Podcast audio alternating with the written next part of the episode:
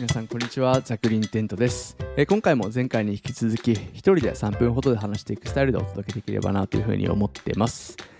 えー突然ですが皆さんキャンプ道具って普段どこに保管されてますか？一軒家住まいでスペースはたんまりあるよっていう方であればあまり置き場所に困らないかもしれないですがマンションやアパート住まいの方なんかは置き場所に困るっていう方は多いんじゃないでしょうか、えー僕自身もマンション住まいでしてで実は私事なんですけども最近マンションからマンションに引っ越しましてでそれに伴ってもちろんキャンプ道具も一式動かすことになったんですけどいや普段の自分のキャンプ道具の管理のずさんさっていうのは本当に痛感しまして置き場所って皆さんどうしてるのかなっていうふうに思って今回話してます、えーキャンプ道具ってそもそもすごくかさばりますよね。特にマンションとかスペースに限りがあるとこだと本当に置き場所に困るなって思います。思いつくだけでもテントにタープそれから各ポール類椅子バーナーランタン七輪クーラーボックス焚き火台などなどですね。かさばる要素盛りだくさんで本当にどこに保管していいものやらっていう感じなんですけども。今回あの引っ越しに伴って、えーホームセンターで売ってるようなベランダに置ける収納ボックスを用意しましてでこの中に全部キャンプ道具を詰め込もうってことにしましてで結論。いやおすすめですね。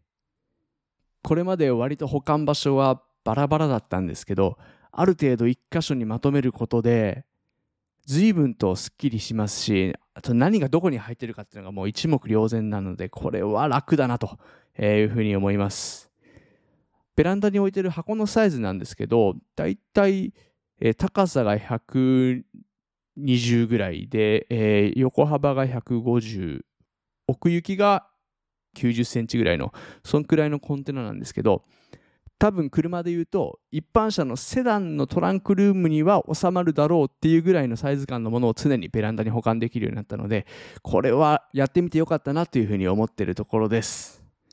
ただ、えーキャンプ用品の中でも特にガスバーナーやランタンなどこんな場所での保管はやめた方がいいだろうっていったものに関しては押し入れに詰め込んでます。これでですねキャンプに行く時なんかはベランダから玄関までキャンプ道具を運んでそこからはコールマンのキャリーワゴンなんかに詰めるだけ詰め込んであとは車まで運んでいくっていうだいぶこうステップが簡素化されたなと思って満足してます。ベランダでの収納ボックスへの保管っていうのはすごくおすすめだなっていうふうに思ったんですけど